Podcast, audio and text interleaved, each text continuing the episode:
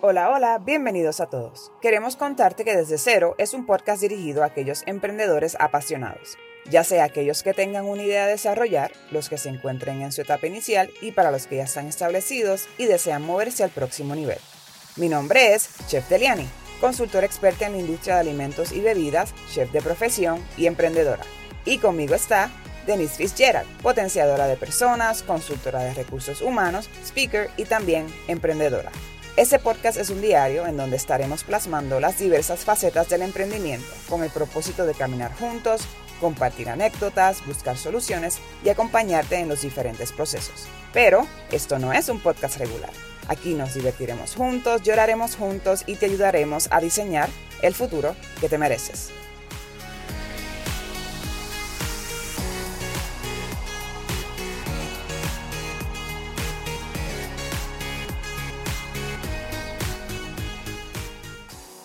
Bienvenidos a este año 2023. Esperamos que este año sea uno lleno de bendiciones y mucha prosperidad para todos ustedes.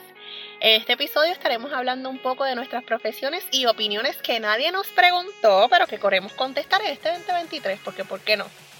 Así que acompáñanos a recibir este nuevo año lleno de mucha alegría y muchas risas. Hola, Deliane. Hola, Dani. ¿Estás bien? Todo bien, gracias. Feliz año nuevo.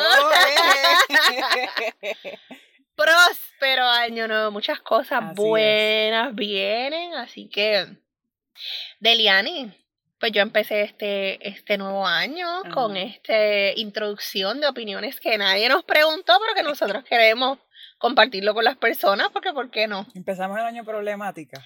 No problemáticas, pero aclarando un poco la mente de las personas. Yo no me sorprendería que me eche par de haters encima después de todo lo que tengo. Uh, pues estamos empezando problemáticos. ¡Qué mal! Pero nada, sin miedo. Sin miedo al éxito, vamos. allá. Dale, yo. quisiera saber opiniones de tu industria, porque yo de tu industria sabes que yo sé cero. Claro. Mira, no te preocupes, que yo, yo tengo aquí un par de buenas. Vamos, vamos. Yo creo que una de las cosas que, y yo creo que hasta tú me has dicho esto en un par de ocasiones, pero es algo bien común. O sea, es algo como que las personas en el, en- durante el transcurso de, mi carrera, una vez como que tú les dices, ah, yo soy chef y qué sé yo qué más, tienen esta concepción de que nosotros cocinamos cosas fancy todos los días. O sea, que como Sí. que, que, que ellos esperan que como que, ah, ven- vente, yo te cocino, qué sé yo, un filet miñón con majado de coliflor, unas, unas, Claro. pero ¿de dónde sale eso? Pues esa es la percepción. No, Pero es que ustedes no saben que yo lo que como es pollo y brócoli. Literal. Sí, pero no, no es un pollo brócoli convencional. Yo no creo que sea un pollo brócoli convencional. ¿Sabes? Como que no, no creo que sea como un pollo a la parrilla y brócoli hervido. Pues te dejo, te, te tengo que dar un consejo, baja tus expectativas, porque la realidad es que no. O sea, sí, obviamente a mí me gusta cocinar para los demás y todo eso, pero es esa, este concepto de que nosotros comemos aquí, que si, si la langosta, que si esto, que si lo otro. No, yo como normal, ¿me entiendes? ¿De Normal. Sí, normal. Y no comen platos exóticos. En casa, ¿no? Yo para eso salgo y viajo. O sea, como que, o, que, o con esta expectativa de que, ay, vamos para casa de Lenny para ver qué nos cocina y, y pretendan que llegue, que llegue y que encuentren un buffet de comida, como que, no, mi gente, eso no- Literal. Bueno, lo que pasa es que yo sí pasé por eso, entonces ahora no sé qué pensar. Ah, ok, bueno, es que depende, yo digo, pero por lo general, como regla general, nosotros no, o sea, yo, por ejemplo, yo no estoy pensando hoy, ah, déjame, este, cocinar el filet miñón que lleva marinado, lo voy a hacer en su como que para mí, no, no, no, no, de verdad que no, sorry, no pasa. Entonces, el chef en su casa no hay comida gourmet. Es como el, el dicho que dice así, pero no lo voy a decir porque yo soy bien mala para los refranes, pero algo de que el cuchillo de palo, qué sé yo qué más. En casa de Herrero Cuchillo. Eso mismo. No es que yo buena en los refranes, que se me lo sé. Pues así mismo, no pasa, no pasa. Pero nada, quiero Ok. ponerlo, quiero exponerlo al mundo para que me dejen de, de ver así. Yo soy una persona Qué triste. normal. No, qué triste, qué triste. Yo voy a estar cocinando. Bueno, para que no cocina es súper triste. Bueno, Es como, ese problema de ustedes. tengo una amistad chef, pero pues no, no te emociones. No, yo quiero comer bien, yo salgo. Es como que ¡Wow! lo menos que quiero hacer en casa es cocinar. Pero dale, ¿no? Bueno, pero Ah. válida, está bien. Y tú, cuéntame. Pues mira, yo tengo los objetivos, mi profesión es un poco diferente. Pero siempre hay personas que hacen comentarios que yo digo, pero ¿de dónde, de dónde sale esto, verdad? A veces son hasta mitos, uno dice, pero ¿qué es esto? Y el primero que tengo es que las personas que tienen negocio pequeño no necesitan de nadie de recursos humanos. Como que nadie. Olvídate, yo empiezo mi negocio y ya. Usualmente no tienen a nadie. No tienen a nadie, claro, porque es pequeño. Pero la percepción que se tiene de que una persona que empieza negocio propio no necesita nada, cero, cero, cero. Eh, gente, es cierto que no necesitas un departamento porque con quién, ¿sabes? No, no es necesario, ¿verdad? Pero mínimo necesitas una consulta para tú saber qué vas a hacer con esos empleados, mínimo, mínimo. Así que si usted tiene un negocio pequeño, como, mira, lo más basiquito, pues contrate por lo menos una hora, dos horas. Mira, yo quiero montar este negocio, ¿cuáles son los primeros pasos con un empleado? Pues la mayoría piensa eso mismo.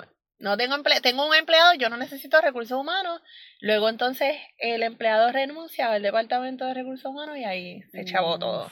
Así que eh, dentro de verdad de, las opiniones que estamos hablando de nuestros de nuestros respectivos eh, negocios, ¿verdad? Asegúrese primero tener una conversación. tú, me, tú, me, estás queriendo decir que hasta, por ejemplo, si yo abro un negocito mío con que soy yo y qué sé yo, y a lo mejor mi familia trabaja conmigo, como quiera, tengo que dar la consulta. Por lo menos una consulta, para que tú sepas qué hacer en los momentos no tan bonitos. Porque cuando uno abre un negocio, todas las expectativas son que todo va a salir bien lindo. Pero si eso no pasa, ¿qué yo puedo hacer? Pues necesitas por lo menos tener esa conversación con alguien que te diga, ojo, tienes que tener este cuidado porque después el negocito te puede salir caro, ¿verdad? Al final del día. Así que ese es de, las opiniones que me pregunto. si usted tiene un negocio con una persona, hable conmigo. o con cualquier otro consultor. Ahí va de nuevo. Anuncio no pagado. Y no es por la venta, es que prevenir, gente, tenemos que prevenir. Estoy de acuerdo, estoy de acuerdo. Esa es la, esa es la primera del año. Yo tengo otra. Ay, pero es que esto es bien controversial. Y yo sé que tú me has escuchado decir esto y, y yo sé que tienes tu opinión bien, bien pasional sobre el tema. Pero, mira, voy a dar un poquito de contexto. Cuando yo, cuando yo me regresé de Estados Unidos, yo viví por allá como 10 años. Este, obviamente yo, yo regreso y a pesar de que yo venía para Puerto Rico varias veces al año, o sea, yo estaba acá metida tres, cuatro veces al año, los 10 años que estuve allá afuera. Eh, pero cuando regreso es que me doy cuenta de, los cambios drásticos que hubieron en la, que hubo en la, en la industria gastronómica en Puerto Rico, ¿verdad? Y los platos nuevos y los conceptos nuevos y, y que, y, y, lo diferente que es, pero a la misma vez los conceptos que estaban viniendo de afuera y todo eso. Y una de las cosas que yo me encontré, uno de los platos que yo me, que me encontré, y perdónenme porque hasta, hay hasta restaurantes que su especialidad es este plato. Perdón, perdón, perdón, perdón, perdón. Pero es el aguacate relleno. no puedo. Ya no voy a hablar. Denise, eso, o sea, ay Dios, como eso le dije que vengo problemática, porque es que, mira. Que tiene, que tiene de malo un aguacatito relleno de carne mechada con tostoncitos y arroz. Uy, Dios mío, la bomba. Este. ¡Wow! La bomba. y me faltaron las habichuelitas. y a rayo. El desbalance, o sea, para colmo los, los aguacates de acá de, de, del Caribe y de Florida que son tan grandes, que son usualmente los que nosotros consumimos comparado con los de México, que son los más pequeñitos. O sea, yo comerme la mitad de un aguacate, ¿sabes? Todo, o sea, el, montón de, sea saludable o no, el montón de grasa que tiene el aguacate. Más encima le vas a poner carne que tiene más grasa. O sea, como que más los tostones que son fritos, para mí es un completo desbalance en el plato. Y yo creo mucho en tener esta combinación perfecta entre dulce, salado, crunchy, spicy, ácido. Y, el, y ese plato como tal de aguacate, o sea, eh, o sea, pero dime tú, si tú te vas, si tú estás en tu casa y te, te haces un arrocito eh, con habichuela y una carnecita, tú no te pones la mitad de un aguacate en el plato. Depende. Tú te pones una rajita de aguacate. Depende. No, hables por todos nosotros, porque habemos gente que repetimos la rajita de aguacate. Sí, pero la, en la próxima y puede llegar una mitad. claro que puede. No, y a mí me encanta el aguacate, pero se, o sea, dame una rajita o dámelo en guacamole.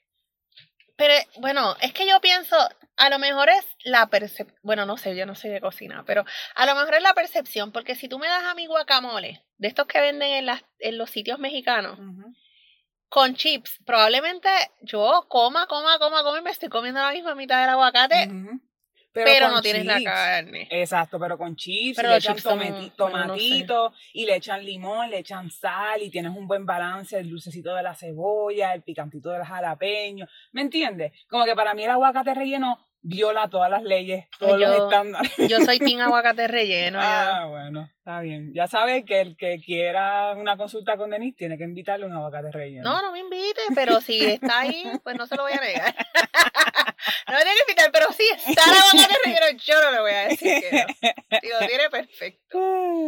Y ahora tú cuéntame. Pues mira, a mí me pasa algo muy seguido eh, con mis clientes y yo sé, yo sé que las personas de la industria de recursos humanos le pasa también. Y es que se tiene la percepción de que nosotros somos los policías del cumplimiento de política. Ajá.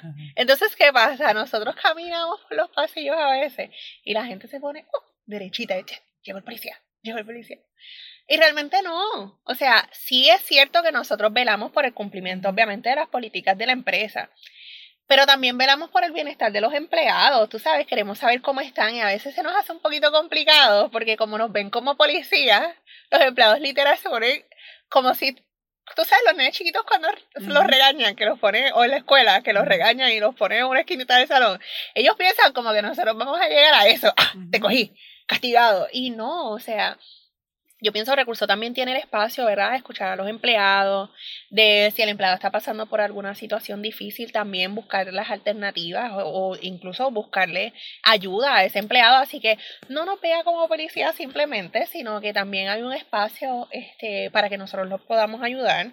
Eh, y el patrono también tiene que fomentar que Recursos Humanos está para ayudar a los empleados también, ¿verdad? Eh, que ese es otro que tengo más abajito. Pero la opinión es que nosotros estamos para velar el bienestar de ambos. Eh, y obviamente el cumplimiento, pero si usted es un empleado que está haciendo las cosas bien, usted no tiene por qué pensar que nosotros somos policías, fiscalizadores, que vamos a ir donde usted, a hacerle preguntas, ¿sabes? Y añado, porque tú mencionas lo de verlos en los pasillos y yo he estado en esa posición donde es como que, como que, hola, como que no puedo hacer, no, puedo, pero peor, peor, peor, peor, porque a mí me pasaba el, el, bueno, o sea, sí, o sea, se veía a recursos humanos como quien te da látigo, o sea, literal, porque por ejemplo, yo cuando trabajaba en, los hoteles y eso, alguien en la cocina, por ejemplo, llamaban el teléfono de la cocina y decían, ah, este, fulanito, eh, que pases por recursos humanos, eso era un silencio. Ese es el cuco. Y todo el mundo se miraba como que este que hizo ahora y a lo mejor era como que para firmar un papel o algo así, algo bien tonto. Pero eso era, entonces, cuando regresaba la persona de recursos humanos, todo el mundo, ¿qué te dijeron? ¿Qué te dijeron? ¿Qué te dijeron? Yo creo que se ha creado un miedo también porque es el departamento que se, se encarga, más allá obviamente de, de, fiscalizar, se encarga también de los despidos y aunque no es una faceta muy bonita, pues nos toca, ¿no? Eh, pero no, estamos también para velar el bienestar de los empleados, así que gente se pueden acercar, por lo menos yo como soy un recurso humano atípico, ya yo pasé quiero pensar, ¿verdad? Que ya yo pasé esa faceta y gracias a Dios, hoy día, los empleados como que a veces yo soy la que les tengo que, ok, bájenle. ya, se está emocionando demasiado. Pero gracias a Dios todos me tienen confianza y todos vienen donde mí. Ahora es algo que se trabaja y se logra, ¿verdad? Eh, y el que el, también el que esté trabajando en recursos humanos y no sienta que los empleados tienen ese approach con la persona, tiene que salir de su oficina, tiene que preguntarle cómo están, tienes que acercarse más. Si usted escuchó por pasillos que, ponle que es algo que yo hago, si yo escucho por pasillo que eh, la mamá de alguien está enferma o que la esposa de alguien, pues yo voy directamente donde el empleado, a veces lo llamo, mira, ¿qué pasó? ¿Cómo está tu familia? ¿Pasó algo? ¿Sabes que es, es un ambiente que se va creando y que se puede lograr con un balance saludable, o sea, que no, no, necesariamente, no necesariamente tienes que ser policía fiscalizador. Aquí entre tú y yo, tú has sido la persona de recursos humanos más cool que yo he conocido. Thank you. Totalmente atípica. Y, ese es y, esa, y eso es lo que yo quiero fomentar. O sea, yo, yo soy cool y los empleados aún así me respetan. Pero tienen esa confianza conmigo. Es como que, ah, y, y estoy teniendo problemas. Tengo uno de los clientes, si escucha esto, vas a saber quién es. Tengo uno de los clientes que me dice, que ya ellos esperan para hablar contigo, ya no quieren hablar conmigo.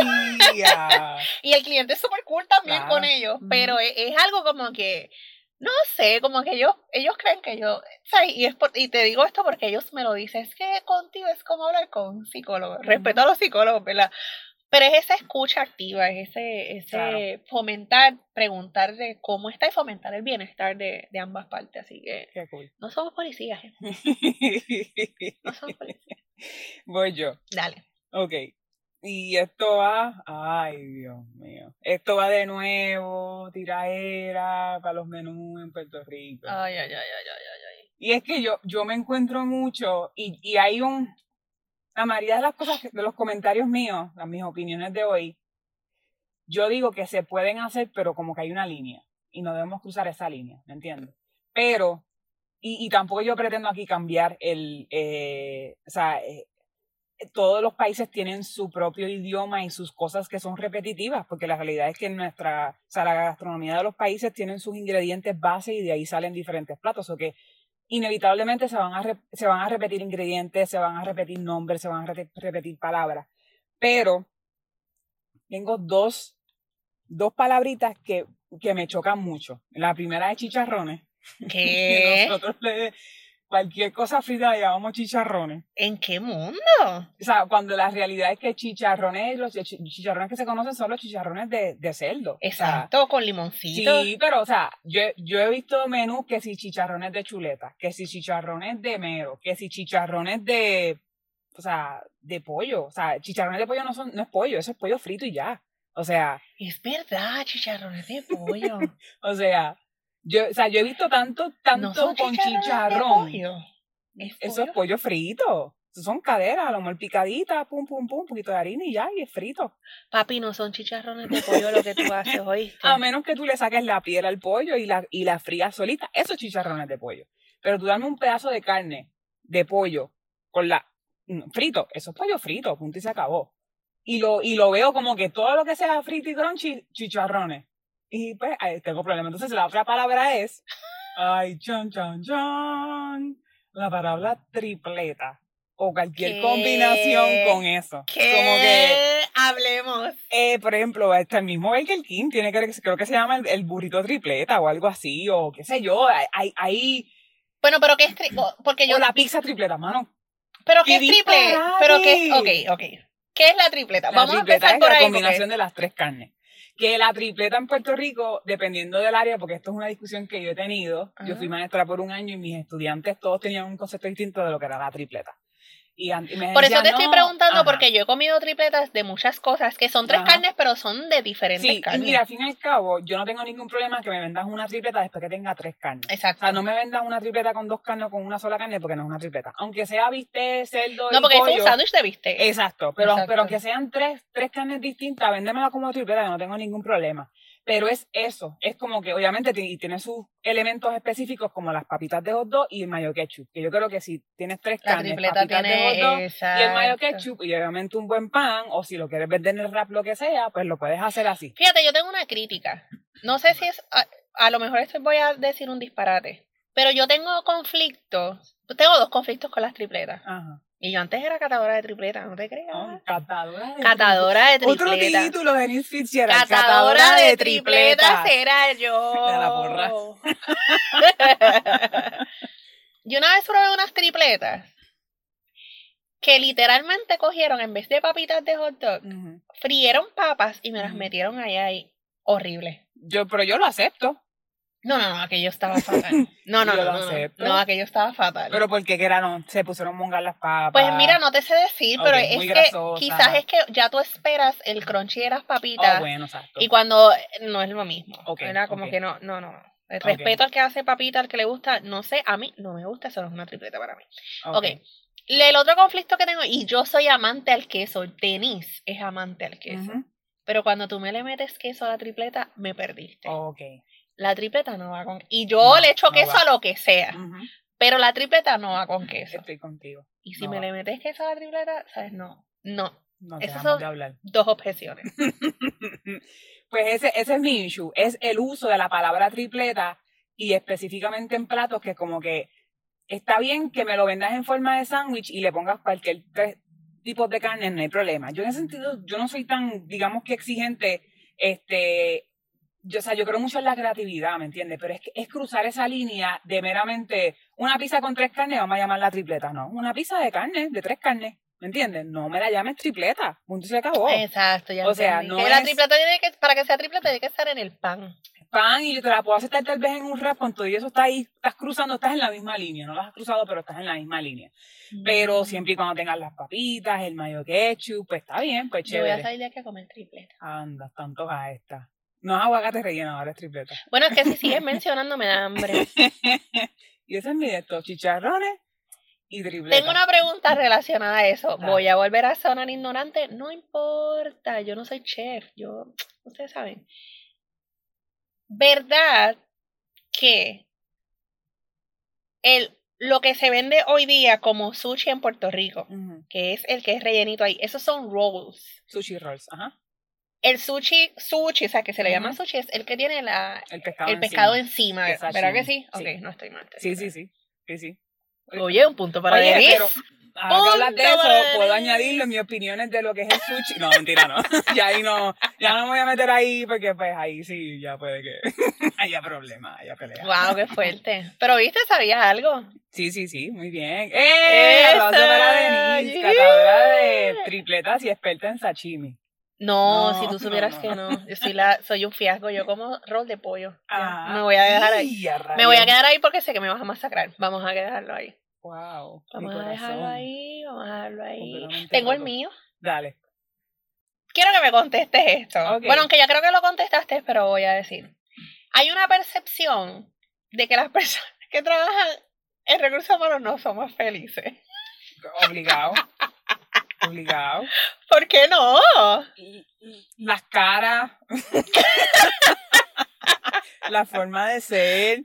La cosa es que es el, el cambio. Yo digo que una de las cosas que a mí me pasaba mucho era que en el, en el proceso de entrevista son personas como que bien bobos y como que sí, mira, esto es lo que te vamos a ofrecer, esto es lo que te vamos a dar. Y una vez uno entraba, era como que, Deliani, no has llenado el papeleo de, de- de depósito directo. Y yo, pero, ya, ¿y de dónde salió este, este monstruo? Definitivamente, estoy de acuerdo. Pues sí somos felices. Bueno, no parece. Somos gente, yo soy una persona feliz. Lo que pasa es, sí tengo que decirte algo.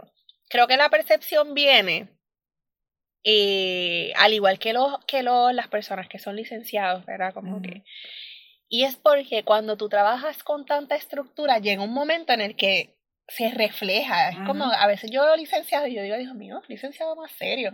Y es que trabajan con tanta ley que yo pienso que, que ¿verdad? Es como que la, unos, y los policías, pasa también. Es como una estructura. Yo ver un policía riéndome es como, como ver la de, la de los locos Adams cuando se ríe, es como, ¡ah! se rió.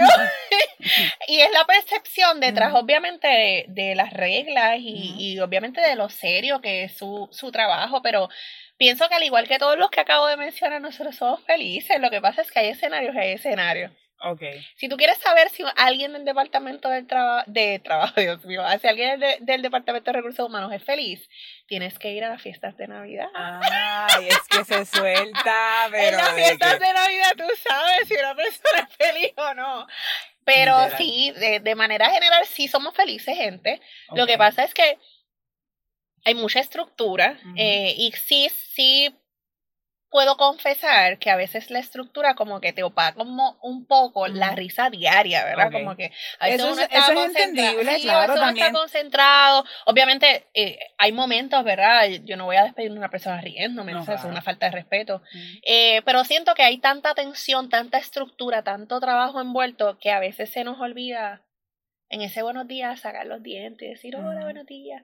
Yo estoy trabajando con eso, pero, pero sí somos felices. Ok, qué Somos bueno felices. saberlo. Sí. Gracias por la aclaración. Claro, para eso estamos. Súper. Mira, mi, mi próxima opinión, eh, y esto es algo que desde chiquita, esto es algo que mucho antes de yo decidir ser chef y todo eso, desde chiquita, a mí nunca me gustaron los postres a base de chocolate. Nunca, ¿Qué? nunca, nunca, nunca, nunca. Oh my gosh, ella está bien problemática este año. Y yo tengo una prima que a mí adoro, que es como mi hermana. Y el chiste siempre era que en casa de mis abuelos se compraba, ¿te acuerdas del mantecado napolitano? Que es el que viene Claro, que fresa, vainilla y siempre se queda, porque yo me comía el de vainilla y mi prima se comía el de chocolate. Y así éramos felices. ¿Me entiendes? Pero no era que las dos cogíamos un poquito de vainilla y un poquito de chocolate, no. Yo me comía el de vainilla y no podía caerle nada de chocolate. Y ella se comía el de chocolate y no podía caerle nada, nada de vainilla. Y yo nunca entendí eso. Nunca lo entendí. Entonces, ahora, ahora que estoy en la industria, me hace tanto sentido porque la realidad es que yo puedo comer, por ejemplo, chocolate en barra. Por ejemplo, me puedo comer un sneaker o lo que sea, no es el problema. Pero una galleta de chocolate o un brownie o un bizcocho, un mantecado de chocolate. Un bizcocho de chocolate. Pero, es que el ¿qué? chocolate pero es un hello. sabor- el chocolate es un sabor tan fuerte, tan fuerte que no, tú terminas, es como que de verdad que te tiene que encantar para comerte algo así. Yo siempre busco lo que es el balance. Yo puedo comer mucho un, un, qué sé yo, un, un bizcocho de vainilla con esencia de naranja y un frosting, qué sé yo, qué más. Y, y yo puedo probar de todo. Ajá, la vainilla, la naranja, los cítricos, los dulcecitos, los, el jamón tiene algo de caramelo, pues, y lo puedo, pero el bizcocho con chocolate chocolate nada más. Con marshmallow, con Pero no sabe más de nada queso que a chocolate. No sabe, a- no sabe a más nada que chocolate. No, hombre, no. El chocolate está overrated. No, no le pongan chocolate Ay, a los postres. No. Lo- Créanme que yo voy a hablar de este tema después cuando no estemos en el podcast porque yo estoy en shock. Y yo no soy dulcera. Yo no soy dulcera. No me consta. Pero yo me como mi bizcochito de chocolate Ay, si no. está. ¡Oh! Mira, yo he sabido ir cumpleaños donde nada más hay un bizcocho de chocolate y yo digo, yo no voy a comer bizcocho. No Así con, con, con esa actitud. Así, ¡Wow! con esta cara, no voy a comer bizcocho. Indignada. Eh, Señora, No, ustedes la ven, Yo es pregunto, cara de indignada. Yo pregunto, ¿hay mantecado? Me dicen, sí. ¿De qué? De chocolate. No voy a comer mantecado tampoco. Así. ¡Wow! No. No, porque generalmente esos bizcochitos de chocolate vienen con el mantecado de Te chocolate chip. sorprenderás. Te sorprenderás que me han ofrecido mantecado de chocolate con bizcocho de chocolate y me dan ganas de escupirles en la cara. No, Literal. wow. No, no sé si, o sea, es como, no creo que yo comería bizcocho de chocolate con mantecado de chocolate. Sí me lo comería con, con mantecado de vainilla. Ah. Es como que esa fusión, ay, si tienes que, olvídate un molten. Hello, ¿cómo ¿Qué? un molten? Ay, no. Oh my god. Hombre, no. No lo puedo creer. No lo puedo Ay. creer. Team no chocolate.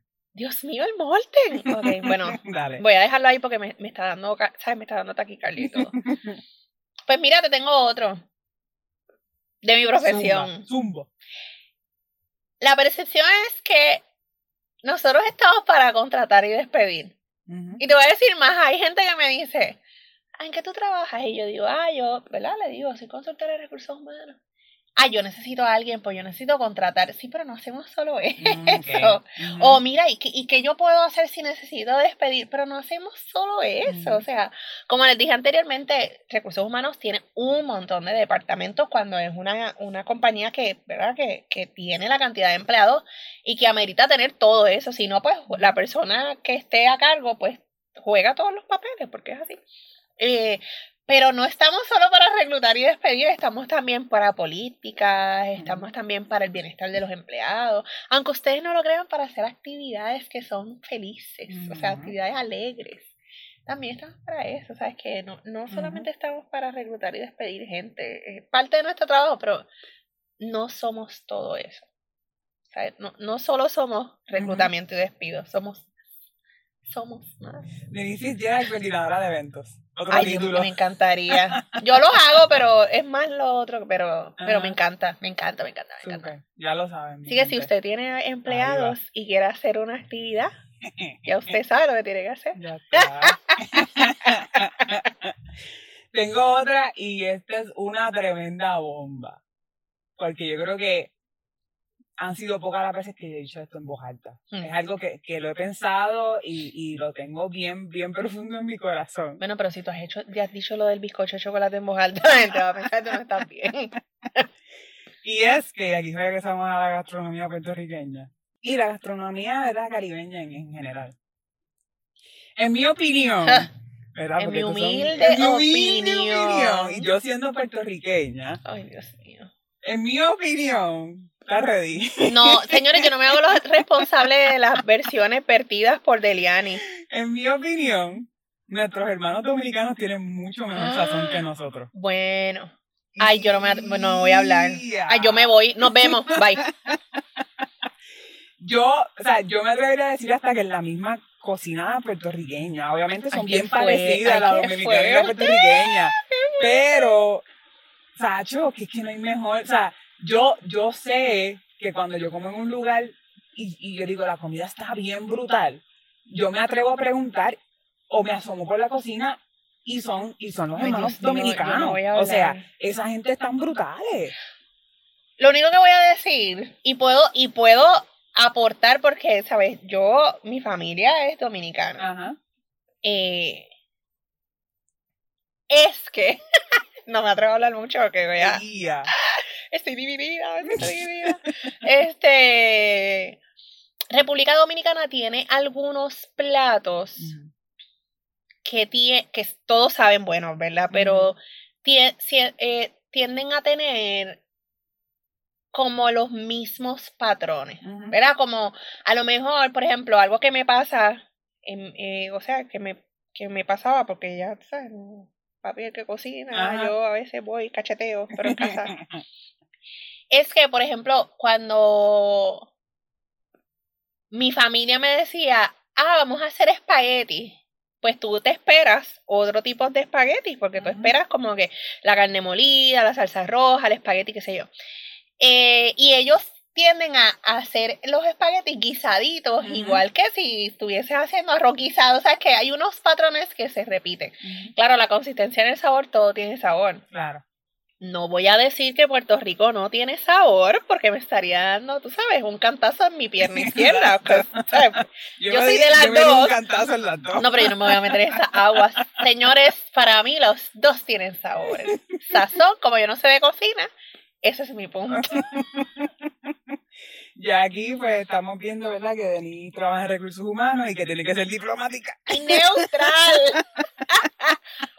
Yo los dos amo las cosas. O sea, usted si me quiere invitar, usted lo que cocine, yo voy a comer. No, no, definitivo. Yo, yo, también me lo como, pero de que el dominicano tiene mejor sazón que el puertorriqueño. No voy a entrar ahí, no sé. ¿Eh? Ni modo. No sé. Mira, yo voy a empezar con la mía, olvídalo. Yo te voy a sacar de aprieto ahí. Pues mira, hay gente que piensa que recursos humanos está solo para la empresa y no para los empleados. Y eso no es verdad. Nosotros somos neutrales. Como yo acabo de hablar de. Como lo acabas de probar. Claro, nosotros somos el punto medio entre el empleado y la empresa. Ay, fíjate, yo nunca lo había visto así. No, somos portavoz, o sea, somos portavoces de ambas partes. Ok. Por lo menos, fuera de relajo, yo trato de ser bien neutral. Bueno, tú sabes. Yo trato de ser bien neutral. A mí me parece que cuando esto no se da, y no quiero decir que no se da, no sé, alguien, ¿verdad? Si quieren, me preguntan, pero alguien afuera nos puede escribir al email y verifico. Es porque la persona, quizás la persona de recursos humanos no se atreve a enfrentar a la parte de la empresa y decirle, esto es lo que hay. Sí, porque son, su, son sus superiores. no necesariamente porque sean sus superiores, sino porque a lo mejor no tiene ese, esa, esa parte receptiva de la otra parte. No sé si me expliqué. Eh, hay personas que, que tienes que llevarla. Hay personas que tienes que decirle, mira, esto está mal, que a lo mejor a los principios va a ser difícil, va a ser difícil, pero probablemente tú dejándole saber, y esto es una de las cosas que la gente tiene que tomar en cuenta, tú dejándole saber el sentir de los empleados, tú pudieses transformar un ambiente organizacional, porque probablemente la, la parte este líder, ¿verdad? El, el, dueño, ya sea que pues que sean más dueños, etcétera, eh, están en otros asuntos. No necesariamente están pendientes, y esto lo hemos hablado antes, a lo que está pasando aquí. So, llevar esa voz, a veces hay personas que no la llevan pensando, partiendo de la premisa de que no va a tener esa, esa, esa, ¿qué te digo? Es, ese recibimiento, pero tienen que atreverse a hacerlo, porque eso es lo que va a fomentar que haya un cambio significativo entre los empleados y la empresa. Así que por lo menos yo sé que muchos no estamos, somos el, punto medio, eh, pero sí tiende a pasar. No voy a decir que todos porque estaría mal, pero no, no estamos para eso. No estamos diseñados para eso. Bueno saberlo. Muy bien. Cool. voy con la mía y esto... No, tú me tienes, me tienes aquí nerviosa. Yo no sé qué tú vas a decir ahora, señores. Yo no sé si yo, me, yo estoy cavando mi propia tumba. Yo no sé, porque lo que voy a decir ahora... Totalmente al garete. Este año nuevo, yo no sé qué le pasó. El 30... Gente, yo no la veo desde hace una semana. Yo no sé qué le pasó. Esto, mira, más que una opinión, una confesión. Ay, Dios Ahí voy. Yo, yo Mm. pienso que no hay, Ay, perdón por reírme. Yo no sé qué tú vas a decir. no hay nada mejor que comerse un pote de espagueti Chef Boyardee frío directamente de la lata. ¿Qué? Sí, abrir la lata y comértelo así con un tenedorcito, frío, sin calentarlo ni nada. Bueno, yo le voy a dar gracias a los creadores de Chef Boyardee de que eso se puede hacer porque cuando hay huracanes, Ah, claro. ¿sabes? Y yo creo que tiene que ver, tiene que ver con, con eso, con el amor, amor. Cuando, digo, o sea, yo Porque nací en los trauma, 90. entonces. Sí, tía, sí. Yo, yo nací en los 90. Yo experimenté Huracán George. Huracán George y, y una, y una que otra tormentita, que realmente no era todos los años. ¿Y Hortensia no te tocó? No, mamá, no. ¿Qué te pasa? No. No. a mí tampoco. Ah, ok. A ti te tocó Hugo. No sé por qué tú me miras así. A ti te tocó Hugo. Ay, pero- me tocaron todos.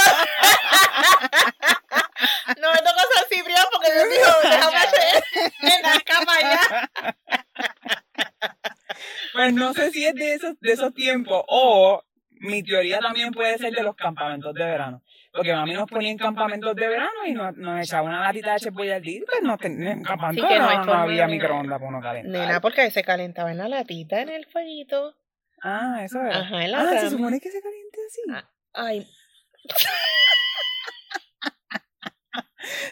Mejor dale, dale con la tuya, porque como te digo, yo creo que cada vez Oh my más esta tumba está, pero que caben seis cuerpos.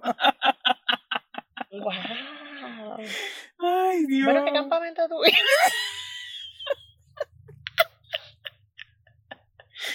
Ay, Dios. No Qué pensaba- triste. No pensaba que esto iba a traer tan- tanta risa. Ay.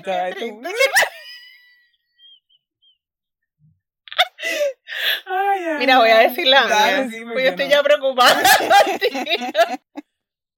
eh, hay mucha gente que dice, cuando las cosas están bien, recursos humanos no hace falta aquí. Uh, No los llamen, que todo está bien. Señor, usted tiene que pensar siempre en la prevención, y por lo menos Denis. Cuando yo veo que todo está bien, ahí es donde más yo me asusto. Yo digo, ¿dónde va a explotar? ¿Por dónde es que va a explotar esto? Porque digo, no es que no fomentemos que el ambiente esté bien, ¿verdad? Pero cuando mucha gente trabaja junta, siempre hay alguito. Y ese alguito, pues, es lo que tú vas ajustando para que todo esté bastante bastante saludable. Pero cuando todo el mundo te dice, estamos de show, todo está bello, todo está bien, yo digo, oh, oh. ¿dónde explo-?" Y nunca fallo. Nunca fallo. Yo digo, ¿dónde va a explotar esto? Y siempre la bomba es peor. Cuando todo, va bello, siempre la bomba es como que el triple. Es, un caos cuando explota. Así que siempre es importante prevenir. Siempre es importante, si usted no quiere tener a la persona de recursos humanos, bien, pero consulta aunque sea una vez al mes, una vez cada dos meses, mira, todo va bien por aquí, me pasó esto, y vaya ajustando poquito a poco su ambiente organizacional. Eh, y no piense que si todo va bien, no hace falta. Claro. Siempre va a hacer falta. Es como yo, yo de la forma que lo estás explicando, lo puedo entender como, como forma de mantenimiento. No quiere decir que porque tu carro no haga ningún ruido en todo el año, no, no lo vas a, aunque sea una vez cada cierto tiempo, a llevarlo para que le hagan su mantenimiento, su chequeíto. Y siempre, aunque corra bien, se le echa gasolina, se le verifica aceite de filtro, agua, o sea, lo mismo recursos humanos. Se pregunta a los empleados, mira, ¿realmente están bien? Eh, No, no hay un boicot aquí, todo el mundo está bien, Sí. estamos, está todo tranquilo, antes de darnos con la sorpresa, así que eso, es- eso es bien importante. Mira, la próxima mía ya, ya, ya cerré la tumba ya. Ya con esta me recupero, te lo prometo. Te lo, te lo prometo que me recupero ya. Este, y esto es un poquito más serio, ¿verdad? Pero en mi opinión, no perdón. pueda. En mi opinión, no es necesario, por lo menos la carrera de artes culinarias, no es necesario estudiar un bachillerato. O sea, esa es mi opinión, ¿Cómo, cómo es? Dale para atrás. En la carrera de artes culinarias no es necesario estudiar un bachillerato. porque de la forma que yo lo veo es que es algo tan técnico y tan de práctica que a mí no me gustaría, especialmente también con estas generaciones nuevas, donde quieren resultados más rápidos o son menos, menos pacientes, por ponerlo así, no es que sea malo, sino es que esa es su tendencia.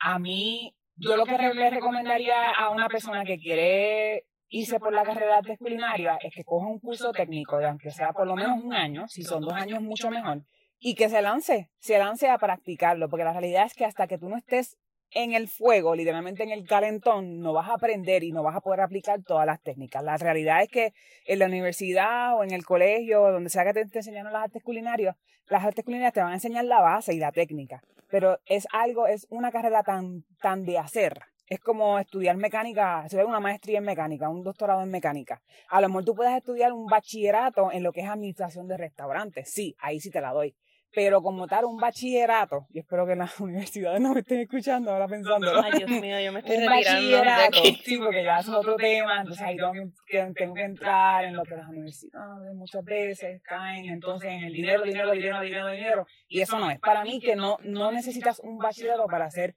para, para convertirte en chef, la realidad es que muchísimas personas por ahí no tienen ni, ni la preparación académica y lo han hecho obviamente por años y son chefs, ¿me entiendes? Para tú llegar a ser un chef no necesitas una carrera, este, un bachillerato, por ponerlo así, ¿verdad? Yo creo que sí, que si tenemos la oportunidad de estudiar, aunque sea un grado técnico, lo debemos hacer. Pero bachillerato no. Esa es mi opinión. Voy a la próxima. Dale, sí. Ok, en mi próxima, eh, fíjate, los incentivos son gastos, los incentivos para empleados, ¿no? Son como gastos innecesarios. ¿Qué?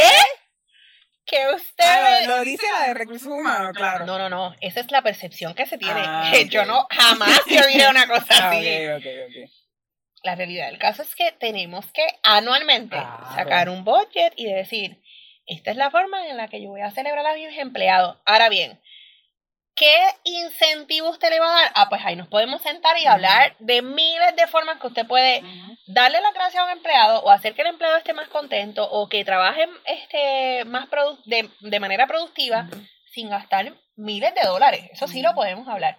Pero que un incentivo a los empleados es innecesario. Es como usted decir que el empleado no hace falta en su empresa. Literal. Un incentivo puede ser que sea una gift card, que si comprarle Un incentivo puede ser cositas. Y tú me has escuchado a veces yo programando estos incentivos. claro, este, el cumpleaños libre, ¿sabes? Hay un montón de formas, muchas formas en las que tú puedes tener a los empleados felices sin tener que gastar la millonada. Eh, pero siempre es necesario reconocer, enaltecer y darle las gracias a esos empleados. Volvemos, no tener incentivos como tú decir, mira, no necesito empleados en mi lugar de trabajo. Para mí, como yo lo veo. Así que te di el respiro para que. Gracias. Pues mira, lo que, lo que tú hablabas, yo estaba cogiendo la pala de nuevo para empezar a, acabar mi oh tumba nuevo. Ella no aprende, yo estoy tratando, ella no quiere, ella no quiere. Ok. Y mira, esta es mi, esta es mi penúltima opinión. Te cuento. mi opinión, mi opinión personal, es que un restaurante de comida criolla, aquí voy de nuevo, y esto es poniendo a un lado Aquí siempre tengo que, antes de acabar mi tumba, tengo que decir, pero, pero no me maten todavía, espérate. Esto es poniendo a un lado si hay un momento de escasez en donde no se encuentre el ingrediente. Eso lo ponemos a un lado. Pero si tú tienes un restaurante de comida criolla donde uno de tus complementos sea tostones, por ejemplo, no me des tostones frisados. Hasta ahí. Hasta ahí. Ah, yo estoy de acuerdo. ¿Ah, viste? Yo estoy ah, de pues, acuerdo. Vente, coge la atrapada y empieza a clavar tu tumba. No, no, no, espérate. yo estoy de acuerdo en que, y yo entiendo, ¿verdad? O sea, yo entiendo, pero los lugares que tienen tostones frescos son... Son los mejores. Entonces, yo podría entenderlo tal vez. Digo, o sea, yo digo que si, si ni los chinos utilizan tostones frisados, porque el, el de el de comida criolla usa el tostones frisados. ¿Me entiendes? No, no me hace ningún sentido si eres, si eres una comida de otras cosas, qué sé yo, y, quieres tener tostones como un complemento en tu restaurante italiano, porque aquí los puericos se lo comen con pasta, no hay ningún problema. Pero un restaurante de comida criolla, no. Y nada, eso, lo que es, no, o sea, no creo que, deberían ser frescos. ¿Tú sabes cuáles yo paso? A lo mejor me vas a matar. Yo paso congelados los de pana. Ok. Eso yo lo... Sí, la pana tiene una temporada más corta que el, que el plátano. Y, y, lo, y lo puedo entender, ¿verdad? Pero es una, o sea, cuando, cuando en Puerto Rico se dice, vamos a, se va a dar pana, se da pana. Pero, pero es una temporada más corta que el plátano. So que es- ahí, ahí lo puedo pasar un poco. Y más si quiero tener, quiero comerme un tostón de pana fuera de temporada. Pero el problema es que el plátano se consigue casi todo el año, si no todo el año, o se trae de afuera también. So, para mí que no, no hay Y pienso también que la pana, aunque la dejes después de frita, la congelada, como que no pierde tan rápido la consistencia que el... Dios mío, estoy hablando de, de cocina, no puedo creer. Ay, no sabía cocinar. Pero aguanta más que el tostón. El tostón se vuelve como chicloso, el congelado. Es como difícil. La van a perdonar un poquito más, el tostón El no. tostón. Por eso es que digo que, o sea, con más razón, no. Y más si tienes un restaurante de comida criolla, no me des tostones frisados, ya. Ok, Ya saben, cuando vean a Deliana en los restaurantes, corran por su vida. No quiere tostones fríos ni chocolate. Ay, ay, ay. Pues mira, tengo una. ¿Qué tú crees? ¿O qué tú piensas si yo te digo que hay gente que cree que las reglas en un ambiente laboral no son necesarias? Hay gente que cree eso. Mira. Señores, las reglas en un ambiente laboral son lo primero que usted debe de hacer después de identificar que usted necesita contratar personal. Un personal que entre sin regla es un personal que va a trabajar sin regla. Y en el momento en que usted se la quiere implementar, va a tener un caos. Así que eso es bien importante, es súper necesario.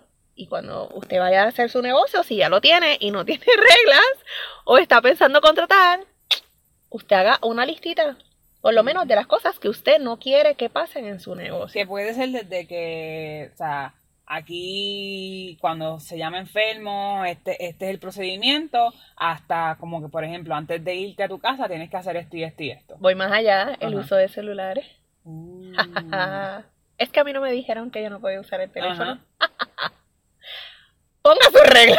Literal. Porque después tengo la gente quejándose de que el empleado usa mucho el teléfono, de que este no se concentra porque está usando el teléfono. Eso es Mm. esencial.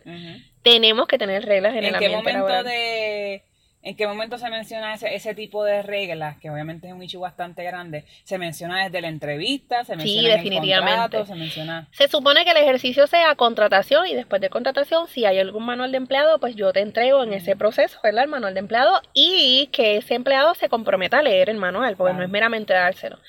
Pero si usted no tiene, y voy a hacer un paréntesis, hay empresas ahora mismo que están operando que a lo mejor dicen, ah, pero yo no tengo una regla, pero hay veces que cuando la persona se sienta con el dueño del negocio, el dueño del negocio verbalmente le dice, aquí no se permite esto, esto, esto, esto. Eso ya es reclutar con, ¿verdad? No, no es lo ideal, pero eh, ya estás contratando con unas reglas que el dueño te dijo claro. y ya el empleado sabe lo que no le gusta al dueño. Pues eso es Ujú. un tipo, ¿verdad?, de, de quizás maniobrar en, en ese sentido. Pero alguien que te, que te contrata y no te dice nada, nada, tú partes de la premisa que, porque desde la otra parte tú, tú hablas con el empleado y el empleado te va a decir que el dueño del negocio es súper cool.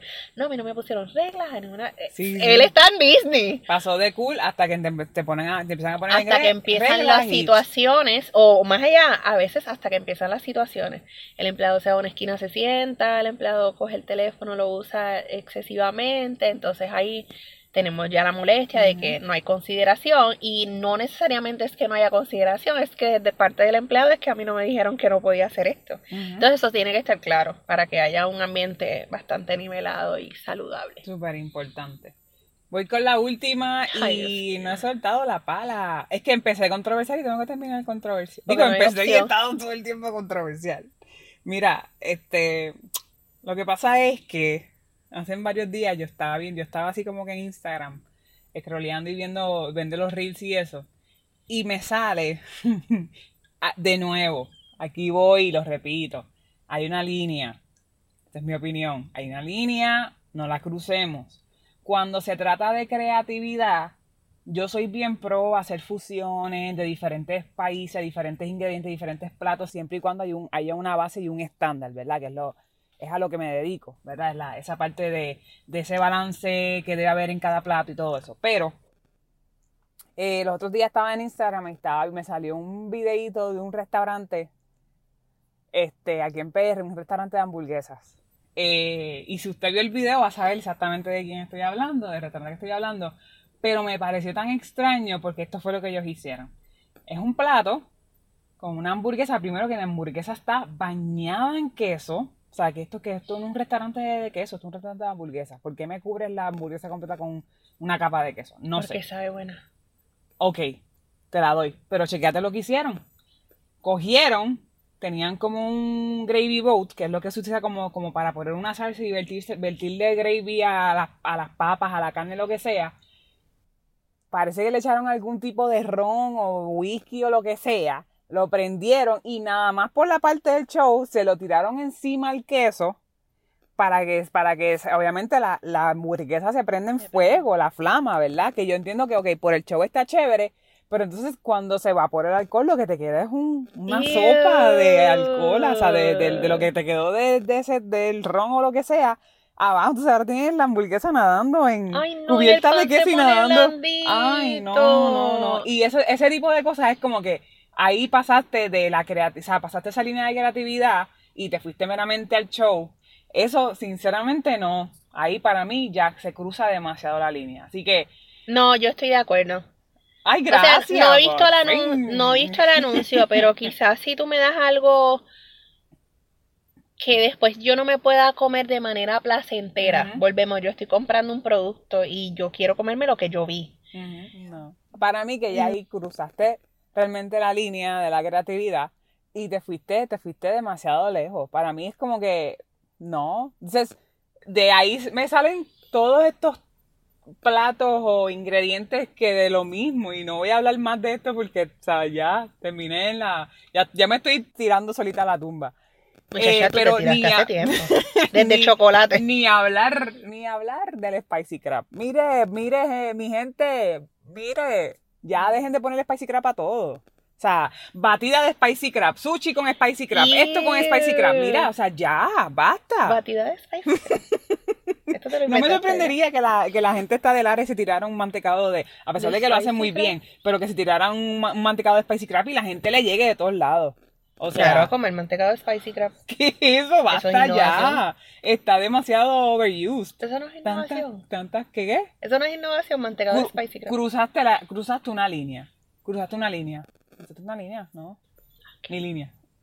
Mira, yo voy a entrar a decir mi última para acabar Dale. esto, porque es que si ella sigue hablando, yo tengo miedo de que alguien, alguien la vete de algún lado Bueno, y veamos la carita así.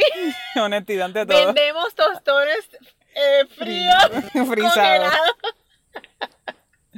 Pues mira, yo tengo la parte de capacitación. Hay mucha gente que le teme a el proceso de capacitación de sus empleados, ¿verdad? Por diferentes razones. Ay, pero Denise, si los capacito mucho, se me van con la competencia. O si gasto mucho dinero y después eso no es lo que quería hacer, se me va. Pues mira, realmente es un riesgo, ¿verdad? Tú capacitar a la persona, pero es también necesario.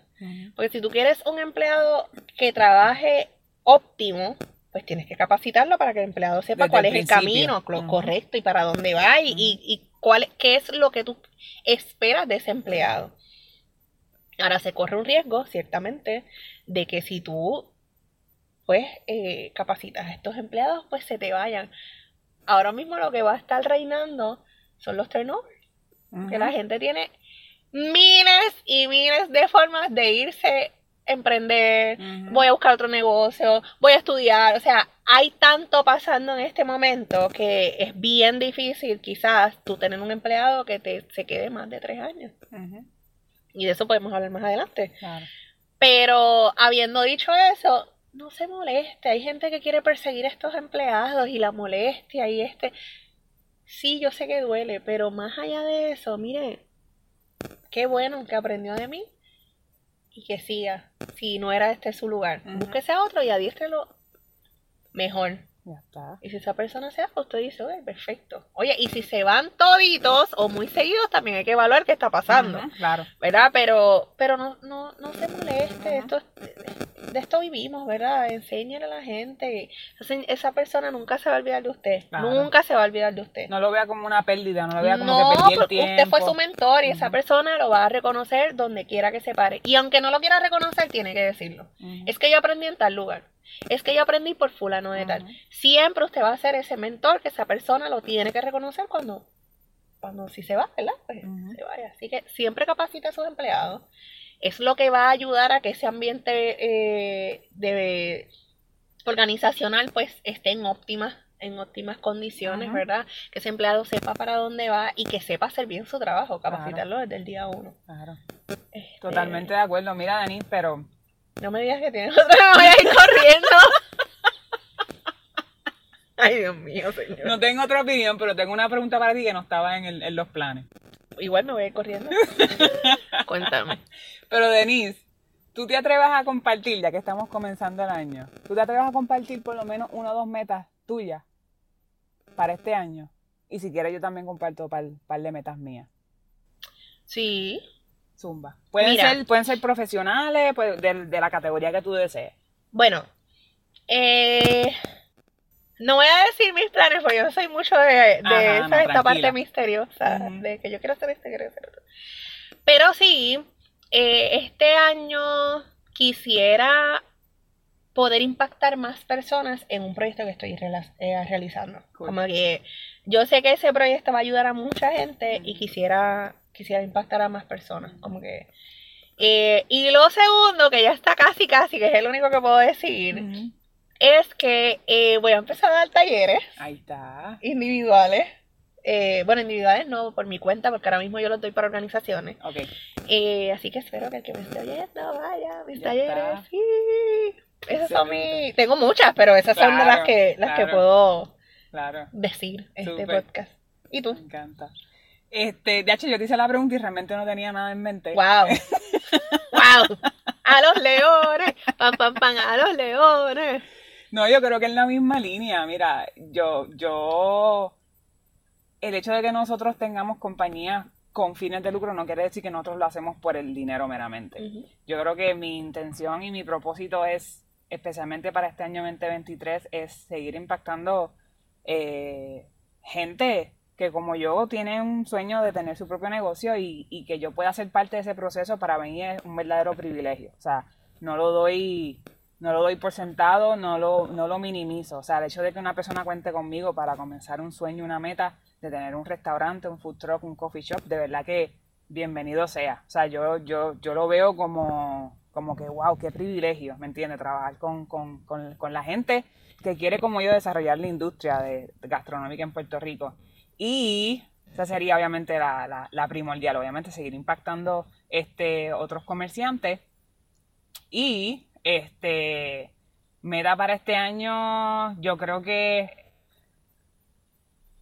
seguir expandiendo, tener, tener, eh, tener como que estar más visible como compañía, como Chef Deliani, este, y seguir expandiendo y, confiada en que van a venir muchas oportunidades y obviamente las oportunidades también se buscan, ¿verdad? Y, y tú te pones, te haces visible para que las oportunidades lleguen, pero confiada en que van a venir muchas, muchas oportunidades que me van a permi- permitir pues ser más, ser más visible y expandir más para que la gente realmente conozca más de mí y de lo que yo hago. Así que esa es la meta, obviamente la meta es llegar a eso, pero el trabajo es arduo. que tú sabes. Sí, Así yo que sé. nada, y me gustaría que las personas que nos escuchan, si, si, ¿verdad? Si, que, si, si quieren compartir las metas, sus metas con nosotros, pues nos pueden escribir por medio de las redes sociales, nos las pueden mandar por, por email, o si dentro de todo esto no es con ánimo de vender ni nada, pero dentro de todo hay algo que podamos ayudarlos ustedes, de verdad que más que, más que felices y contentas en poder ayudarlos en lo que ustedes necesiten. Así que me, me comprometo a, a seguir trabajando con, con ustedes. Así que nada, Denis. No, yo espero que les haya gustado las opiniones que nadie nos preguntó, pero que queríamos compartir con ustedes. Eh, perdone- perdonen a Deliani por lo del chocolate. Creo que es lo único así que vamos a resaltar en este podcast. Así que vámonos. Ya, ya está, llévatelo. Bye. Gracias por conectarte con nosotras y ser parte de este diario que estaremos escribiendo juntos. Recuerda que nuestro contenido lo puedes conseguir en Spotify y Apple Podcast, así que no olvides darle follow y compartir. Nos encuentras en Instagram y en Facebook como Desde Cero PR, Desde Cero con Z PR. Y si tienes alguna duda o deseas que discutamos algún tema en específico, escríbenos a desde cero pr gmail.com, desde cero con Z PR gmail.com.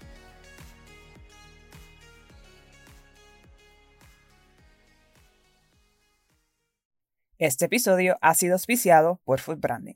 Food Branding es una compañía experta en consultoría que ofrece diversos servicios a la industria de alimentos y bebidas. Si necesitas ayuda con la marca, menú o mercadeo de tu restaurante, comunícate con Food Branding al 787-510-0010 o visita su website en www.foodbrandingpr.com. Sí. Ok. Te aviso, no sé cuánto es. No me acuerdo.